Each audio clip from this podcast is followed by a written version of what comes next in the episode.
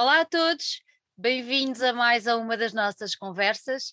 Hoje temos connosco, eu não vou dizer guitarrista, e depois já vou explicar porque é que eu estou a dizer isto. Hoje temos connosco o músico Ricardo Gordo, que toda a gente reconhece pela guitarra, mas vamos agora perceber os meandros desta guitarra que toma umas formas um bocado diferentes, umas formas um bocado, eu diria mesmo arrojadas. Mas pronto, já lá vamos, já vamos perceber isso tudo. Em primeiro lugar, Ricardo, quero agradecer o facto de teres aceitado o nosso convite, o nosso desafio para estar aqui e, como eu costumo dizer a todos, ser muito bem-vindo cá à casa. Sandrinha, eu é que agradeço, é, é um prazer muito grande, uma honra e fico muito contente com, com esta possibilidade de estar aqui também a falar um bocadinho deste meu trabalho. Portanto, obrigado. Olha, eu quero começar por uma coisa. Eu li, uh, acho que vinha num dos teus, num dos teus uh, preces, como nós costumamos dizer, comunicados, que tu és um colecionador de experiências e emoções. Pronto, eu adorei esta frase, como é óbvio, não é? E eu gostava que tu um, decifrasses um bocadinho o que isto é. Essa frase não é minha, na verdade foi, foi escrita por um jornalista já há uns anos, uhum. mas na verdade eu revejo-me nela, porque efetivamente eu estou numa constante busca de sonoridades e a música é, é uma forma de canalizarmos emoções para também as transmitirmos. Uh, e enquanto músico, enquanto profissional da música, este sempre foi o meu objetivo. Uh, e, é aquilo que me faz vibrar, é aquilo que me faz uh, procurar mais, trabalhar mais, é esta procura incessante por, por algo novo, pela novidade. Pronto, e a guitarra portuguesa sendo um instrumento tradicional e, e popular e clássico e do fado, se quiserem, foi um instrumento pelo qual eu me apaixonei que, e que à partida teria as suas limitações, uhum mas eu encontrei maneira de, de, de, fazer algo que fosse mais a meu gosto e, e, pronto, e talvez tenha encontrado ali umas coisas novas que mais pessoas apreciaram e claro que esse, esse foi sempre o principal motivo que me levou a, a, trabalhar mais e a compor mais com o instrumento. Uhum. Que está refletido neste, neste novo trabalho também. Está, completamente, completamente. Uh, tu nasceste em Porto Alegre e fizeste os teus estudos em, em Castelo Branco. Uh, durante esse tempo, não é? entre Porto Alegre até chegares ao curso, como é que foi a tua relação com a música nessa altura? Ela surgiu muito cedo, surgiu mais tarde? Porquê é que depois decidiste ir para Castelo Branco e hum. depois lá tirar a tua licenciatura em guitarra portuguesa? Como é que isso tudo aconteceu? Conta-nos só um bocadinho para nós percebermos este trajeto. Isto começa muito cedo, porque o meu pai é professor de, de educação musical e é músico também. O meu pai é baixista desde sempre e eu cresci com música à minha volta. Já os meus avós também eram, também cantavam fado ainda de forma amadora, mas eu cresci com música à minha volta e ainda que o meu pai não tivesse uh, não, me não me tivesse mostrado o heavy metal foi esse o estilo que, que me cativou quando eu tinha ali uns meus 10 anos e é precisamente o heavy metal que me leva a querer uh, tocar guitarra elétrica. Um, até, até eu ir para o Porto, uh, vão ali oito anos, desde os 10 até aos meus 18, uh, eh, e eu sempre estive em bandas de garagem, onde tocava, claro, tocava heavy metal, é? no, no Porto é que eu começo a explorar mais um bocadinho Uh, o rock clássico, o, o, rock progressivo dos anos 70, 60, comecei a pesquisar o que é que havia para trás. Uhum. Eu penso que é aí que eu começo a interessar-me verdadeiramente por música, porque foi quando comecei a descobrir que havia muito mais além do heavy metal e, e, e desde então que nunca mais parei de descobrir e procurar música. Uh, portanto, eu entro no Porto para um curso que não tinha nada a ver com música, que era Engenharia em Instrumentação e Metrologia, que é um curso que já não existe. Estive lá dois anos completamente eh, insatisfeito porque não era, não era de toda a minha área e percebi muito rapidamente que, que eu queria tocar. Então acontece que em 2009 o meu pai estava em estúdio com, com o Custódio Castelo uhum. Uh, e o curso de guitarra portuguesa em Castelo Branco abriu pela mão do Custódio Castelo e surgiu esta, esta oportunidade, pronto, o meu pai perguntou-me, ele sabia que eu não estava satisfeito com o curso e que, que estava a precisar de mudar de ares e pronto, e lançou-me o desafio porque eu tocava guitarra elétrica mas não mas como autodidata, não, não, não posso dizer que, que fosse um, um músico exímio, tinha jeito, mas não era, não era um guitarrista era o melhor lá de casa. Pronto. não, não, não é assim que se diz. Era o melhor da minha rua, vá lá. Não sei, calhar até havia mais, mas eu, eu, prefiro, eu prefiro, prefiro dizer assim. ok, está certo. Uh, e houve a oportunidade de, de tirar um, um curso uh, interessante, de um instrumento interessante, uma pessoa interessante e com uhum. imenso conhecimento na, na área. Portanto, eu na altura não sabia quem era o Custódio Castelo, meu pai disse-me que, que, era uma referência da guitarra portuguesa e eu fui experimentar, fui experimentar o curso, ingressei, uh, apaixonei-me pela guitarra, fui fazendo, fiz o curso, fiz o mestrado e acabo a dar aulas no Conservatório Nacional de Lisboa onde estou até hoje. Onde, onde, estás até hoje. Olha, mas diz-me uma coisa, tu já tinhas tocado alguma vez, uh, ou já tinhas pegado alguma vez numa guitarra portuguesa antes de ir para, para aceitar esse desafio que o teu pai te fez uh, de embarcares no curso em Castelo Branco? Ou nunca tinhas, foste purinho, purinho, como é que foi? Não, Sandrinha, eu nunca tinha tocado numa guitarra portuguesa, nem tampouco conhecia bem o repertório, porque obviamente conhecia um pouco do Paredes, mas eu nunca fui apreciador de fado, muito uhum. menos naquela altura. Mas ouvi o Custódio tocar, peguei no instrumento, experimentei, e há uma ressonância na guitarra que há uma vibração que realmente mexeu comigo e, e, e gostei, acima de tudo, da, da, postura com que o Custódio estava para comigo, porque ele sabia que eu era um guitarrista de rock, sabia perfeitamente quais eram as minhas influências e ele identificou-se com isso, porque ele teve perfeita, precisamente a mesma escola. Uh, e a ligação foi, foi simples porque ele, de certa forma, identificou-se comigo e percebeu exatamente por onde havia de pegar uh, e, que, e que repertório começámos por trabalhar e, e, as coisas correram muito bem nessa, nessa fase. E eu estava completamente embrenhado na guitarra portuguesa porque, uh, além de ser uma novidade, e, é um instrumento fantástico, ainda hoje digo isso, uh, mas não, não posso deixar de dizer que uma grande razão que me levou a fazer aquele curso foi efetivamente eu estar numa posição em que eu não tinha grande saída, uhum. porque eu não sabia o que é que queria fazer da vida, não, não, não sabia que curso queria tirar. Apareceu aquela oportunidade que era excelente e eu senti um bocado aquela coisa, epá, vou arriscar porque se não for isto pode não ser mais nada. E pronto, estou ainda hoje tenho sérias dúvidas se a guitarra portuguesa é o meu instrumento principal, mas estou muito feliz por ter tomado aquela decisão na altura e também pelo meu percurso até aqui. Pelo teu percurso até aqui, exatamente. Eu acho que tens de estar mega, mega orgulhoso, porque Enfim, enfim. Olha, uh, há bocadinho referiste que estás a dar aulas uh, no conservatório. Uh, é uma coisa que gostas? Agrada-te dar, dar aulas?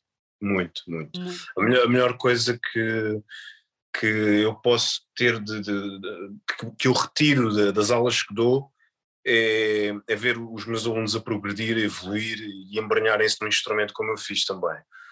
E eu costumo dizer que é o melhor pagamento que há é ver, é, é ver este, é o sucesso dos meus alunos. É a melhor coisa, é a melhor coisa que pode haver.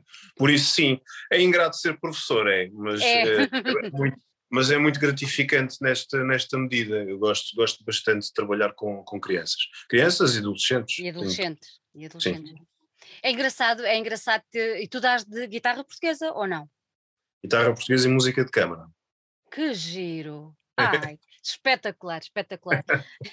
Olha, eu tenho aqui outra coisa que diz assim: que tu, uh, embora tenhas começado na guitarra elétrica, não é? És considerado um novo valor da guitarra portuguesa. Pronto. Um, e eu depois procurei, procurei, procurei, e é mesmo este o título que grande parte dos especialistas te atribui. Sentes-te bem com este título? Novo valor da guitarra portuguesa? Epá, se me sinto bem. Sim. É, é, a opinião deles, quem sou eu para dizer o contrário. Né? Agora, eu, eu nunca estive à procura de títulos, nem nunca, nem nunca usufruí deles. Agora, reconheço que efetivamente tenho aqui um, um, uma linguagem ou uma estética nova para apresentar e para oferecer às pessoas, e essa, essa parte sim é que me dá gozo de, de transmitir e, e, falar. Agora a questão dos rótulos é mais uma questão de promoção que outra coisa, não é? Eu não, não, penso, não penso muito nesse assunto. Não, não pensas nesse assunto. Olha, tu, tu, já falaste aí que trouxeste, trouxeste a guitarra portuguesa para outras, para outras sonoridades, para outros casamentos. Uh, tu não divorciaste a guitarra do fado, mas pediste um, uma licença sabática desse casamento e foste enverdar por outras, por outras ligações e, e tu tens aqui especialmente uma pessoa que, que me agrada sobremaneira, que é a Dulce Pontes, tu foste, tens a Dulce Pontes, depois tens o Stereossauro que tem um álbum no qual tu participaste que é absolutamente fenomenal e depois os Beat Bombers. Um, o que é que te levou a tirares esta, ou seja, já, tu já explicaste aqui que a tua, a, tua, a tua aprendizagem, como é que foi, que não eras do fado, não era uma área que te atraísse, Uh, mas quando tu tiraste a guitarra portuguesa e pensaste metê-la noutras, noutras áreas, uh, o, o que é que te levou a isso? Ou seja, foi tu dizeres assim: não, isto tem potencial, vocês não sejam quadradões, porque isto é possível de entrar noutra onda qualquer. Tá, olha, pronto. Ou um, não, vamos lá ver, porque isto tem imensa, imensa maneira de se pegar no próprio instrumento e eu quero pôr isto à prova. Como é que foi? Eu tenho imenso respeito pelos guitarristas de fado e pelo estilo em si. Imenso, imenso, imenso. Vou pôr os quadradões entre aspas, não batem. é, antes de mais, eu quero já, quero já esclarecer essa parte. Eu tenho, tenho muito respeito pelo fado, tanto de Lisboa quanto de Coimbra. Claro. Uh, eu nunca optei por uh, aprofundar essa linguagem, porque reconheço que não são, são, são estéticas que eu não sinto Diferente. como como como por exemplo um José Manuel Neto ou, ou como um Ricardo Rocha um Ricardo Parreira Sim. não importa há, há, há, imensos guitarristas de fato que são incríveis e eu reconheço que nunca tocarei como eles porque eu não sinto o fado como eles sentem embora eu adoro ouvi-los adoro ouvir estes guitarristas Uh, aliás, aprendi muito a ouvi-los. Acontece que eu apaixono por um instrumento que não era frequente de se ouvir noutros estilos, nos quais eu estava habituado a ouvir e a tocar, e eu apenas fiz este casamento entre uma coisa e outra. Portanto, eu trouxe o instrumento que estava a aprender para a minha zona de conforto. Uhum. E, e, é assim que, que, que, resulta tanto o fado metal como mais tarde uh, este Conversas de Esquina. Mas pronto, ainda, ainda passei pelo fado, fiz o álbum Retrato com, com a Valéria, que, que é um álbum de fado, ainda que muita gente tivesse dito que era fado uh, alternativo ou fado contemporâneo. Epá, pronto, aquilo é a minha maneira de, de abordar o fado, pronto. Uh, mas foi interessante, foi uma experiência muito, muito, foi gratificante, aprendi imenso, Uh, recebi boas críticas pessoal do Fado, também pessoal fora do Fado, foi giro, mas pronto, mas eu sempre tive esta vontade constante de fazer coisas novas e, e, e gosto muito, especial, especialmente depois de ter tocado com a Dulce e com o Stereossauro, um, que, eram, que eram estilos que, que me obrigaram a, a, estudar ainda mais sobre o que está feito para trás Uh, e eu percebi que tinha recursos para, para criar mais e melhor. Depois de ouvir o Bairro da Ponte, que, que eu tive, tive diretamente envolvido nele, uh, mas atenção que os louros são todos do, do Tiago, porque ele foi o pensador do, do, do álbum, mas depois de ouvir aquele disco, uh, isto é muito estranho dizer, eu participei no álbum, mas ele foi uma grande influência para mim. Uhum. E acho que isso está, está, está bem explícito agora no, no, Conversas de Esquina, porque eu penso que ele sem querer, ou sem querer, ou por querer, não sei, lá está, nós quando estamos no processo criativo não, não pensamos bem nestas coisas, mas ele acabou por abrir ali portas uh, e faz todo o sentido que os DJs e a malta do hip hop usem o, o nosso instrumento e as nossas sonoridades para, para estes tipos de música. Eu acho que assim é que a nossa, até a nossa música tradicional e os nossos instrumentos evoluem. Nós temos esse exemplo, por exemplo, aqui ao lado, em Espanha, que eles sempre pegaram no flamenco e levaram-no para todo lado, para a pop, para o hip hop, e eles não têm problemas nenhums com isso. Nós, felizmente, já estamos a fazê-lo. Pronto, e é esta evolução musical que, que, que, que me agrada que me cativa. É isto que me faz estar na música. Olha, tu disseste uma coisa muito engraçada há pouco, que foi, tu trouxeste a guitarra portuguesa uh, para o teu espaço de conforto. O mais engraçado é que tu tiraste a guitarra do espaço de conforto dela, já viste? E há aí um, intercâmbio, há aí um intercâmbio, que ela sai do espaço de conforto dela, entra no teu espaço de conforto e acaba por ser um resultado absolutamente fora de série. E, e realmente, eu, eu, não sei se tu na altura um, se tinhas noção que talvez corresse algum risco em tirá-la daquele conforto dela e, e pô-la ao, teu, ao serviço do teu conforto. Sentiste algum risco ali, algum. Eu nunca tinha pensado nessa, nessa perspectiva, porque eu, eu, sempre disse que é o instrumento que serve a música e não o músico serve o instrumento.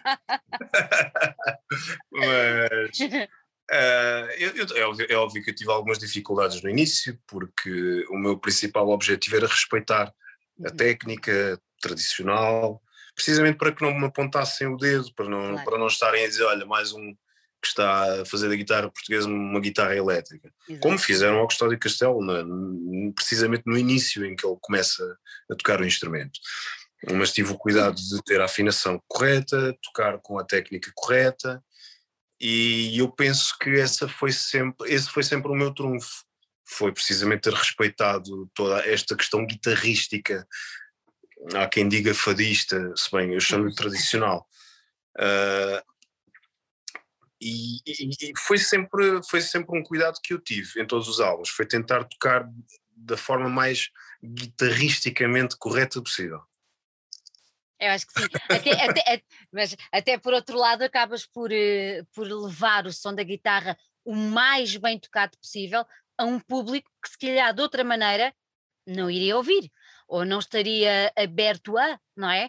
E ao terem-te a ti a tocar daquela maneira, uh, se calhar acabaste por cativar uh, um público que à partida não seria um público sei lá, não vou dizer normal, entre aspas, outra vez, da guitarra portuguesa, e isso acaba por ser muito interessante. Uh, eu adoro estas junções, estas misturas, estas, estas, estes entrar por caminhos um bocado estranhos, mas que depois, quer dizer, é música, caramba, vamos lá ver se casa bem, porque não, não é?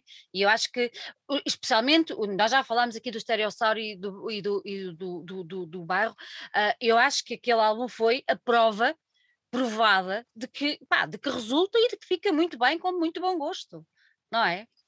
Há mais coisas feitas para trás, além do Stereo Sound. Conta-me. Uh, temos, por exemplo, o MPEX, que foi uhum. o primeiro que eu conheci a misturar guitarra portuguesa com beat.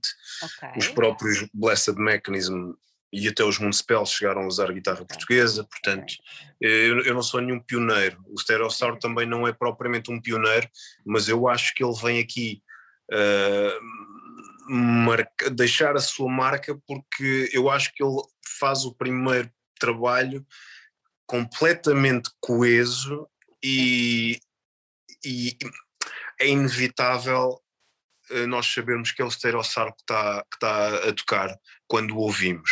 E, e epá, isto acho que diz tudo, não é? Claro. Um, sobre o público que, que não era habitual do fado começar a ouvir, Bom, eu não tenho noção da quantidade de pessoas que, que, que possam ter ficado interessadas no instrumento depois disto, hum, mas se aconteceu, eu fico, fico genuinamente feliz e claro que é sempre, até enquanto professor, é sempre do meu, do meu interesse e do meu agrado que, que as pessoas se interessem por um instrumento que é nosso e que, que eu considero que é extremamente especial, que tem uma claro, sonoridade claro. única, não é? Única, única, única e linda, linda. Olha, conta-me lá essa aventura que foi tocar com, com, com a grande, com a enorme uh, Dulce Pontes. Foi, foi uma aprendizagem, não é? Aquilo foi uma escola. Uh, e foi, foi muito curioso, foi muito, foi muito, é muito gira a história, como isto começa. Uh, eu estava eu estava no conservatório ali no, no intervalo uhum. e recebo uma chamada da, da minha antiga escola onde eu tinha tirado o curso. E estranhei, obviamente, não, não era normal estar a receber uma chamada dali.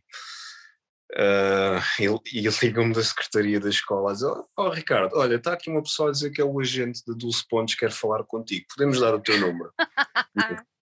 o quê? Isto não faz sentido. Deve ser um parvo qualquer. Bom, uh, mas sim, autorizei. Também não tinha nada a perder. Claro.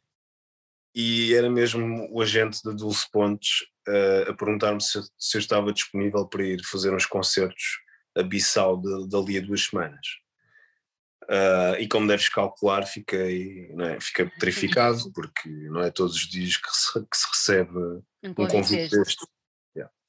Portanto, bah, foi incrível, não é? Foi, foi uma fase da minha vida incrível, porque eu estava já com poucos concertos, estava a recuperar de uma lesão que quase que me impediu de tocar.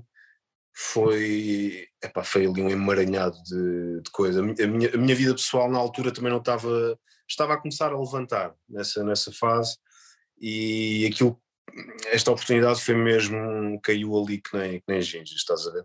Então, dali a duas semanas fui, fui fazer os concertos com, com a Dulce e foi uma escola, foi uma aprendizagem brutal, porque o modus operandi dela é, é, completamente diferente de qualquer outro que eu já tinha experienciado. E foi muito interessante, que é do género. Uh, e não quero que as pessoas me interpretem mal com o que eu vou dizer, porque uhum. isto foi. O que eu vou dizer foi, foi mesmo muito positivo para mim. Eu cresci muito, muito, muito. Foi do género: Ricardo, tens 30 músicas para tocar, destas 30 vais tocar 15 e depois logo se vê. Pronto, eu cheguei lá e dessas 15 se calhar toquei mais cinco que não conhecia. e epá, oh Dulce, ah, mas só soube quais ia tocar a, a subir para o palco. Ah. É, oh, Dulce, oh Dulce, mas olha, eu não sei tocar esta. Sabes, sabes, vais atrás deles. Está bem. Olhas, olhas para mim. Está bem.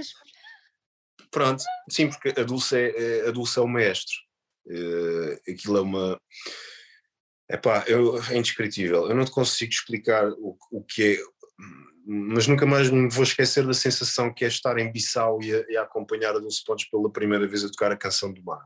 Ai, uau. Foi, foi uma. Pá, até me estou a arrepiar todo só, só de me lembrar. Foi, foi mesmo inesquecível. A Dulce é, é uma. É uma diva, é uma cantora fora de série. É uma diva. É, e, e, não tenho maneira de, de, de definir de, de, outra forma. Não, não consigo, não consigo. A Dulce é uma, é uma pessoa muito especial e, e para mim fez-me crescer imensamente, não só como músico, mas também como, como pessoa, porque ajudou-me a desconstruir uh, a música, sabes? Uhum. A olhar para a música de maneira diferente, porque ela, ela, ela vive pelo momento, pelo que está a acontecer, ela gosta do improviso, ela não gosta de ensaios. E pronto, é o método dela, nós tivemos que respeitar isso e temos que respeitar isso e Uh, Grande é, escola. É, é, é, muito difícil, é muito difícil descrever porque é, epá, não, nunca, eu nunca vivi mais nada como aquilo. Pronto, é muito especial. Grande escola. É a diva. Para mim, é a diva. Pronto. Ponto, ponto, final. Olha, outra coisa que eu, que eu li aqui sobre ti é que tu participaste em bandas sonoras de filmes, telenovelas e sound design de videojogos. True. Com a guitarra portuguesa? Também. Ah, para os videojogos? Sim. Fantástico. Há um, há um jogo. Fantástico. Há um, jogo muito fixe de, de, uma empresa que é Nerd Monkeys, que é, é, é o jogo chama-se uh, Crime no Hotel Lisboa. Crime no Hotel Lisboa, exatamente. É, é o, primeiro, é o primeiro jogo. Sim. Uh, porque depois houve sequela. E há um momento, há um momento, há um nível em que eu apareço em boneco, mais o Samuel Lupi, a acompanhar uma fadista. E a música que se ouve somos mesmo nós. Uh, que giro! Como nós gravámos o fado, que é um fado da Amália, que era o. Epá, já nem me lembro que fado era. Mas gravámos aquilo e depois aparecemos no jogo a tocá-lo. É uma muito cena bom. muito fixe. Isso foi, foi, foi outra boa experiência que eu tive também. Olha, e a história das bandas sonoras, especialmente de filmes, é uma coisa que te agrada? Muito, adoro, adoro. Uh, a ideia de poder fazer música com base num, num momento específico, uhum. de forma a criar uma emoção específica, é uma coisa que me agrada imenso. É, é, lá está, era aquilo que eu estava a dizer há bocado. A, a música serve para, para transmitir emoções e quando tenho essa oportunidade é um trabalho que adoro fazer. Uhum. Não, pena tenho eu de não ter feito mais. Há de aparecer mais. Espero que sim. Olha, tu uh, és uma pessoa, como já, já, já deu para perceber, que dá-me a ideia que tu não gostas muito de barreiras, parece-me. Uh, especialmente na música, eu acho que tu gostas de ir um bocadinho mais além e tudo mais. É importante para ti na música combater qualquer tipo de preconceito que possa estar associado, seja por exemplo ao hip hop, uh, seja por exemplo a uma música mais, sei lá, mais, mais tradicional portuguesa. Uh, é, gostas de, de, de, de ir uh, e de, quebrar esses, esses preconceitos que à partida estão pré-estabelecidos na cabeça das pessoas?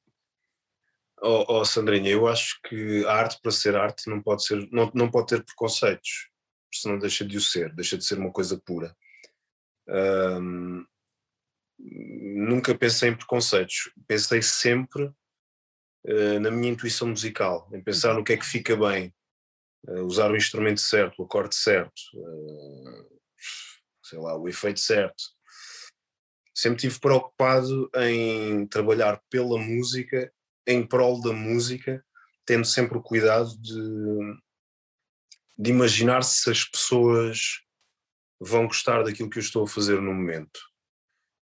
Um, epá, sinceramente, o preconceito, eu nunca olhei para ele, porque se, se, me preocupasse com isso, se calhar não teria feito metade daquilo que já fiz hoje. Pois. E hum, os preconceitos são os travões sociais, não servem para, não servem para atrasar as pessoas. Por isso, não quero saber de preconceitos.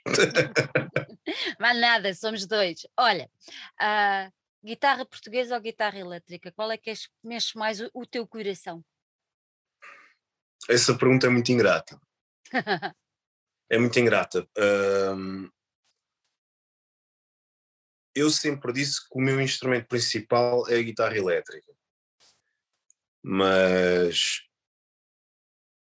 isto pode ser mal interpretado porque parece que estou a cuspir um bocadinho no prato, não é? Porque na verdade, eh, se sou aquilo que sou hoje, devo completamente à guitarra portuguesa. Eh, desde academicamente, profissionalmente, todas as grandes oportunidades que eu tive foi com a guitarra portuguesa. Mas porque na verdade também trabalhei mais para isso e, e foi com a guitarra portuguesa. Neste momento da minha vida, uh, estou com vontade de de voltar eh, à guitarra elétrica e investir um bocadinho mais nela. No ano passado, quando entramos em confinamento, fiz um álbum uh, sozinho em casa, pus-me a estudar produção, comprei uns sintetizadores e fiz um álbum chamado Slow Fire, que depois deu, dei esse nome também ao projeto. E é uma espécie de alter ego meu, que toca guitarra elétrica e, e participa também no Conversas de Esquina. Pois participa. Agora, eu vou-te ser sincero, eh, há moods para a guitarra portuguesa e outros para a guitarra elétrica. Agora, num dia em que eu esteja cansado e queira relaxar um bocadinho, se calhar pego na guitarra elétrica. E quando pegas na guitarra elétrica, o que é que som é que sai de lá? O som do meu estado de espírito. Novamente sem barreiras. Nunca, nunca, nunca pode haver barreiras. Olha, agora lança já, já falámos aqui o Conversas de Esquina, que eu adoro este título. Acho que está Obrigado. super bem conseguido. É inclusive é o título de uma das músicas do, do disco, mas eu tenho que começar exatamente por aí, de onde veio, como nasceu este, este, este título, primeiro o título. Ou nasceu primeiro o álbum, é como ouve a galinha, nasceu primeiro o álbum e depois o título, ou foi o contrário? Nasceu primeiro o álbum. Uh, foi depois de termos o álbum feito que o Samuel Lupi, que me acompanha desde sempre, sugeriu o, o título Conversas de Esquina. E bem, porque um, o álbum é, um, é, uma compilação de diálogos entre mim e a guitarra, e, e são músicas que Uh, umas foram grava gravadas em 2011, mesmo no, no, início, quando eu comecei a tocar ou a gravar guitarra portuguesa. Uh, e, e, foram, pronto, so, são, são canções que eu fui gravando desde então até aqui. E essas gravações surgiram em vários sítios, em vários momentos, em vários lugares, várias esquinas. Portanto, uhum. conversas de esquina.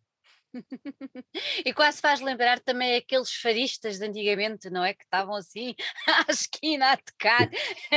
Há aquela imagem muito antiga, uh, mas eu achei, achei muito giro. Eu disse isso em, em, em off e vou dizer agora aqui uh, na, na, conversa. Eu já tive a oportunidade de ouvir com muita atenção o teu disco e quero-te dar os parabéns porque gostei bastante. Acho que está de uma elegância uh, tremenda. eu, para mim é muito importante eu posso ouvir metal e ouço, mas tem que haver uma elegância, tem que haver qualquer coisa ali que me, que me, que me cative. E realmente uh, há ali uma elegância, há ali uma harmonia muito, muito bonita e, e acho que todos têm que ouvir o, o, disco porque está extremamente bem feito. Por isso, olha, eu disse que ia dizer aqui os meus parabéns pelo Conversas de Esquina, gostei muito. Pronto. Muito obrigado, Sandrinha, fico mesmo de saber. Está feito aqui o meu statement. Olha, diz-me uma coisa: tu disseste que começaste a gravar algumas coisas mais antigas, mas a gravação propriamente dita deste disco um, também decorreu durante um, um, um, espaço temporal um bocadinho grande. Não foi? Ou seja, uh, entre 2018 e 2021 foi o espaço em que tu gravaste efetivamente o disco que agora lanças. Corrijo-me se, se eu estiver enganada. Uh, sim, à exceção de, de, um, de, uma música que, que é Céu, que foi a minha primeira experiência eletrónica que, que eu fiz em 2011. Uh, ah, foi uma música que eu deixei na gaveta e por qualquer razão eu gostava da música e sentia que um dia, um dia se calhar ainda vou usar isto. E foi, e guardei-a para a altura certa. Uh, em 2018, tantas canções, a canção do por exemplo, que era para ter uhum. feito. Chegámos a ponderar utilizar a canção da achámos que destoava um bocadinho do resto e guardámos. Eu, eu, já quando estava a gravar o retrato tinha vontade de fazer um álbum de música eletrónica, porque foi nessa altura que eu gravei o Bairro da Ponte também. E eu estava completamente fascinado com, com as possibilidades da eletrónica, que não tem limites, não tem barreiras, eu gosto disso. E, e, e, foi isso, e, tive, e depois meteu-se o confinamento, deu-me perfeitamente para estudar eh, mais de produção, ouvir mais música, ouvir hip hop, ouvir jazz, ouvir fusão, e fui aperfeiçoando ideias que já tinha na gaveta e que, e que foram terminadas agora, foram todas misturadas pelo Madrak, que é um produtor de uhum. hip hop, que também fez toda a diferença no, no, no resultado final deste álbum e posso dizer que foi a, prim a, primeira vez que deixei o single para, para o último. Foi a primeira vez que. Para mim, o single é o Conversas de Esquina, é, é a música que dá nome ao, ao, álbum. Sem dúvida que se eu tivesse que resumir este trabalho numa música, eu penso que seria a certa. E é a primeira vez que eu estou a canalizar todas as energias para uma última música. Alô?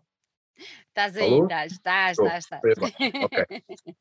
Um, e foi interessante, foi, foi, uma, foi uma coisa diferente que este disco teve, mas porque eu já tinha as músicas todas, sabia que tinha bom material, mas também sabia que me faltava ali qualquer coisa. Então foi giro fazer o processo ao contrário. Em todos os outros álbuns eu comecei sempre pelo single, deste deixei, neste deixei para o fim.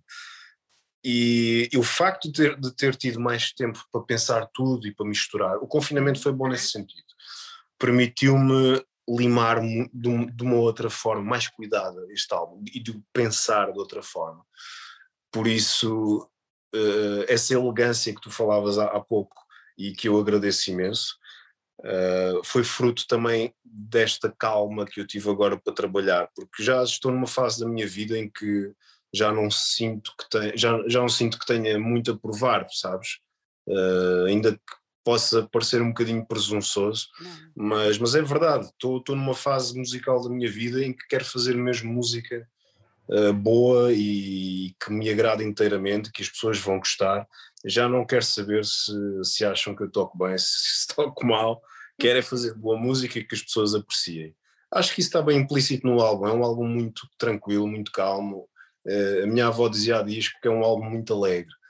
E realmente é capaz de ser o álbum mais alegre que eu tenho de todos, ou menos pesado. Portanto, ela, ela gosta do álbum? Gosta muito do álbum. Estás a ver? Uma senhora com bom gosto. Sim, e ela, e ela é do fado, completamente. E ela, e ela é do fado. Isso então ainda, eu acho que ainda é mais bonito esse, esse, é, é, é essas pontes, essas coisas, eu acho absolutamente fantásticas. Olha, tu tens um, vários convidados uh, neste, neste disco. Uh, tens o Stereossauro, tens a Valéria, que também já, já, falamos, já falamos nisso, e tens o Razat. Uh, o Razat, para quem não sabe, o Razat uh, era, era um hip-hopper, pode-se dizer assim?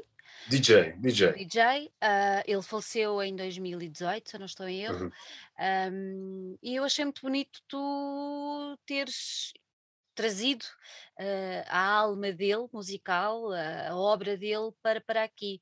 Um, como é que tenho que perguntar como é que surgiram estas, estas, estas colaborações e, e, e se depois não pensaste, nunca tiveste em dúvida uh, em manter a colaboração do, do Razat, já depois de tudo ter acontecido, ou como é que tudo, como é que isso tudo se processou? Na verdade, eu sempre achei que seria uma, uma bonita homenagem a incluí-lo num trabalho futuro. Uh, é das coisas que, que, mais me dá gozo na, na, arte, é saber que os artistas podem partir, mas, mas a obra fica.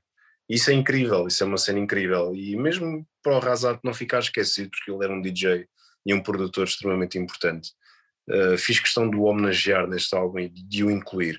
Nós tínhamos feito esta música em 2017, 18, por aí, já não sei. E hum,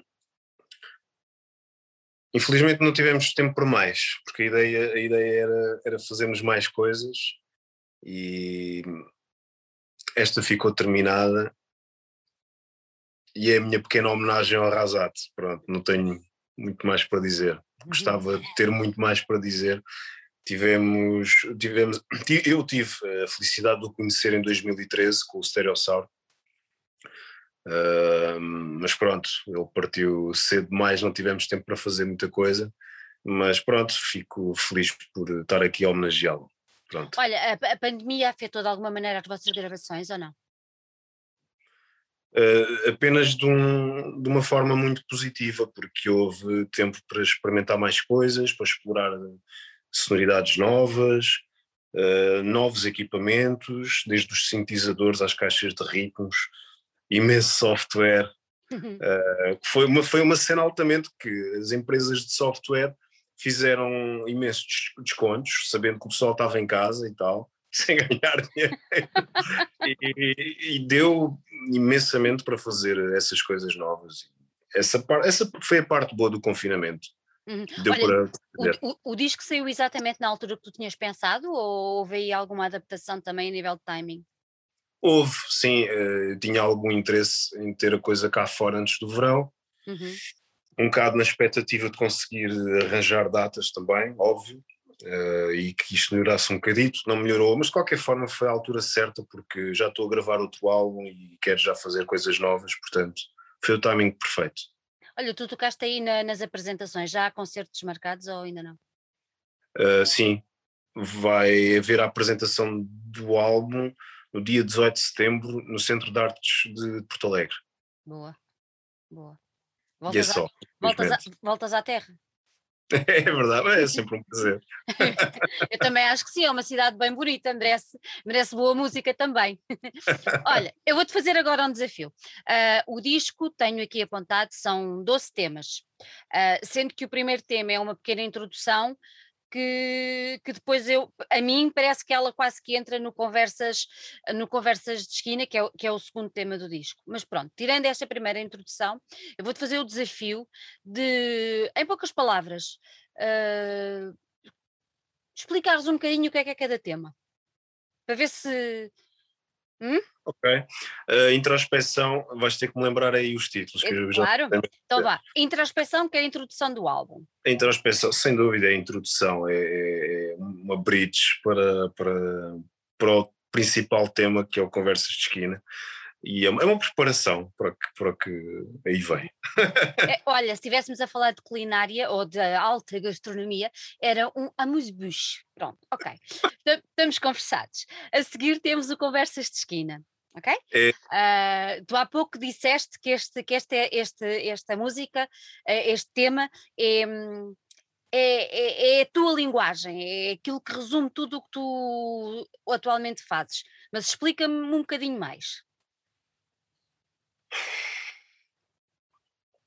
É a minha linguagem neste disco, não é? Não sei pois. se é a minha linguagem, é a linguagem a que eu cheguei uh, depois de, de, todas as experiências com os sintetizadores e com os beats, e posso dizer-te que era. era hum, epá, eu queria fazer um álbum de guitarra portuguesa contemporâneo e moderno, e o Conversas de Esquina foi foi o meu goal, foi o meu objetivo, foi é isto. Eu ouvi a música no fim e disse é isto, é isto que eu queria fazer. Um, eu idealizava a sonoridade na minha cabeça, não tinha bem a certeza daquilo que queria, mas sabia o que não queria. Pronto. Uh, as melodias surgiram muito rápido e depois foi uma questão de juntar os efeitos que eu já sabia que queria porque já tinha feito essas experiências. Um, epá, e é o ex-libris do álbum para mim é o Conversas de Esquina, sem dúvida alguma. Uhum. Depois temos a Canção do Mar. Canção do Mar. Que é cantado pela, pela Valéria. Pela Valéria. E é, com, é precisamente com essa cover que, que começa o álbum. Foi aí que eu disse, ok, vamos começar uh, o próximo álbum a partir daqui e vamos ter esta sonoridade como referência. E foi assim que eu comecei a, a compilar todas as ideias que tinha e a trabalhá-las. Foi com, com a Canção do Mar. Obviamente que foi muito inspirado pela minha fase com a Dulce Pontes, porque a Canção do Mar foi a, é a música que eu me lembro de ouvir quando era criança e vou sempre associá-la essa, essa música e não deixa de ser uma, uma pequena homenagem à Dulce também, pelo, como uma forma de gratidão da minha parte por ter passado aqueles momentos com ela. Ah, depois temos uma coisa que eu adoro, que é sushi. uh, epá, foi, uh, eu acho extremamente curioso. Fala-se tanto. Uh, há tanta música a falar de, de quer dizer, música, se calhar, se calhar só, só eu é que conheço, são coisas um bocado underground, mas fala-se de bacalhau e de, e de bifes e tal. Porque é que nunca houve uma, uma música com guitarra portuguesa e, e sushi ao mesmo tempo? achei que tinha, tinha tudo, tudo a ver. Ai, adorei, adorei, adorei, adorei mesmo. A próxima vez que comer sushi vou pôr esta música que é para ver se a coisa casa bem. Pronto, depois digo-te qual é o resultado. Uh, depois temos o Martin Spitz. Martin Speech. Isso. Um, epá, a Martin Speech é, é um bocado inspirada na, na, na desigualdade racial e nestas questões, nestas problemáticas que vivemos hoje. É um bocado também um bocado em jeito de homenagem, porque eu sou completamente contra o, o racismo e a desigualdade social, seja, seja de que forma for, uh, e anti-violência também. Na altura do, do, do caso George Floyd, uh, aquilo bateu-me um bocado e lembrava-me daquilo que falava Martin Luther King, e dei comigo a pensar como é que é possível estarmos no século XXI e estas cenas ainda acontecem, não é? Um, pronto, e o Martin é precisamente esse Martin e, e, a problemática da música foi, na altura, foi, foi o caso George Floyd. A música é pesada, é, é assim triste, mas ao mesmo tempo tem aquela onda, tem aquele beat meio africano, Epá, é uma, uma homenagem. Não só a George Floyd, mas também a todas as vítimas de desigualdade e racismo. Depois voltamos para a gastronomia. Uh, não estamos no Japão, mas vamos ali para o Médio Oriente. E então a próxima chama-se falafel. Falafel. gosto muito de comer, não sei se já falaste. e depois escolheste lá coisas maravilhosas, quer dizer, sushi, falafel é uma delícia. Conta-me lá. Epá, um, A Falafel tem uma cena interessante, uh, que é uh, o facto de ser a música mais fadista do álbum e eu fiz questão de ser a música mais rock do álbum também. Portanto, uhum.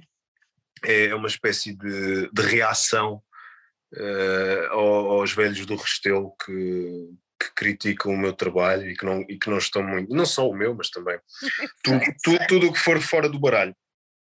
Então eu fiz uma música com, com influência completamente fadista, mas depois meto-lhe a guitarra com distorção, sim com uma certa influência de Prodigy, e, e achei graça chamar-lhe falafel, pá, porque não, já agora vamos lá sair, vamos sair fora da caixa e, e meter-lhe um nome muito doido. E pronto, ficou falafel. É que podias ter chamado caldo verde, sei lá, mas não, foste para falafel, é para ser diferente. Falafel, é. yeah, é mais fixe. Olha, e depois temos então a música com, com o Razat, que é Fausto Namoraria. Yeah, essa música era uma, foi, foi uma coisa que eu gravei muito, extremamente sombria, numa altura em que foi na altura em que eu gravei o Mar Deserto e o Fado Metal, uh, e ainda estava muito influenciado por essas, por essas bandas mais, do, do mais de metal. Uh, a linha de guitarra é uma coisa extremamente uh, epá, pronto, sombria, não tenho aqui outra palavra, não é? Uma coisa muito pesada Uh, e na altura mandei aquilo ao Razat por, por piada e ele adorou, adorou a malha e fez-lhe o beat. Inicialmente chamava-se Ozzy Namoraria, mas depois mudei, mudei para Fausto porque acho que faz mais sentido. para começar, o Fausto é, é, um músico que eu admiro e depois também, segundo consta, é, era o nome que se dava ao, ao diabo, portanto Acho, que tem tudo a ver. Diabo namoraria. acho que fica bem na música.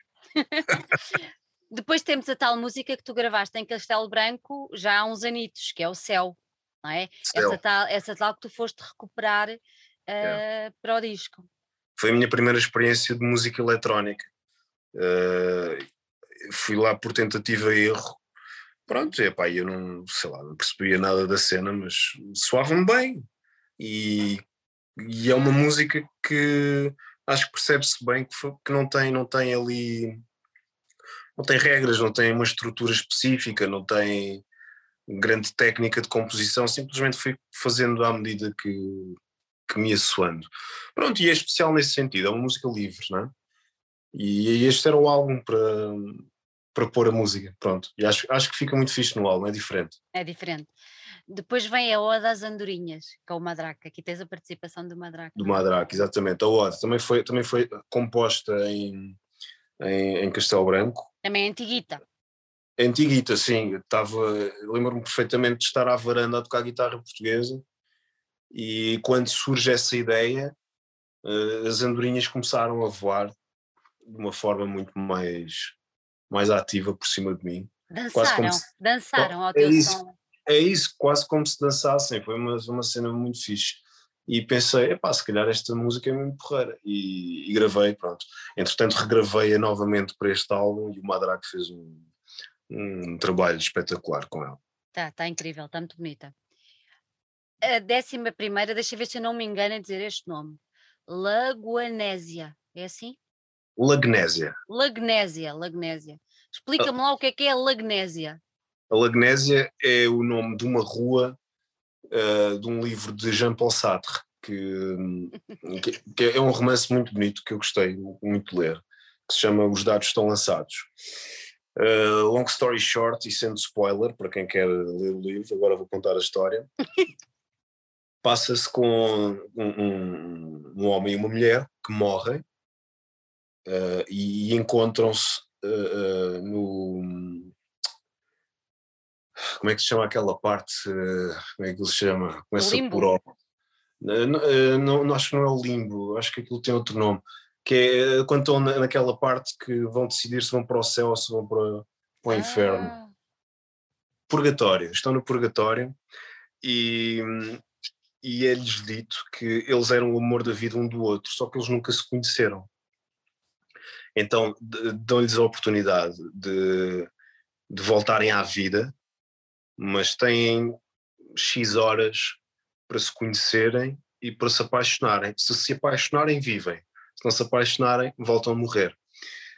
E eu achei, achei a história lindíssima e influenciou-me para fazer esta música porque fez-me pensar uh, e se eu andar constantemente à procura do meu eu musical e nunca o conseguir encontrar, será que vou ter uma segunda oportunidade também? E é assim que nasce Lagnésia. É, é assim, e a história é linda, a história é linda, é. mesmo. E depois acabas com o teu alter ego, não é? Uhum. No amanhecer. O amanhecer. Foi, foi, uh, importante, foi importante para ti trazer esse teu alter ego da guitarra elétrica para, para este disco com esta música? Fez toda a diferença, porque essa música era para, já não, era para, não, para não estar no, no disco. Aliás, o álbum estava fechado hum. e eu disse ao Madraco: vais ter, que esperar, vais ter de esperar, porque eu acho que vou, vou ter de incluir mais uma música. Um, epá, e senti necessidade de fazer, um, de fazer essa música porque transmite completamente o meu estado de espírito na noite em que a gravei. Não te consigo explicar. Eu sabia que faltava qualquer coisa no álbum e sabia que ela estava cá dentro para sair. Uh, peguei na guitarra elétrica e comecei a gravar. Pronto, foi isso. Eu estava, estava bué da zen nessa noite e, e, e sentia que o álbum precisava de uma música zen para acabar. Pronto, e fui gravando, gravando, gravando. A música é a mais longa do álbum até. E é pá, soube-me pela vida gravar essa música. E acho que é ótima para, para acabar o disco, porque acho que as pessoas ficam mesmo bem dispostas. Ficou relaxado. Olha, já acabámos de dissecar aqui o, o, disco. O nosso é. tempo também está a chegar assim um bocadinho ao fim. Um, tu já disseste que vamos ter um concerto uh, em setembro de apresentação em Porto Alegre, que não há mais nada grava uh, gravado, agendado, mas com certeza vai, vai, aparecer. Mas também já lançaste aí assim uma achazinha para a fogueira de que já estás a trabalhar num novo, num novo, num novo trabalho, num novo álbum. Pronto. Um, para quando esse álbum?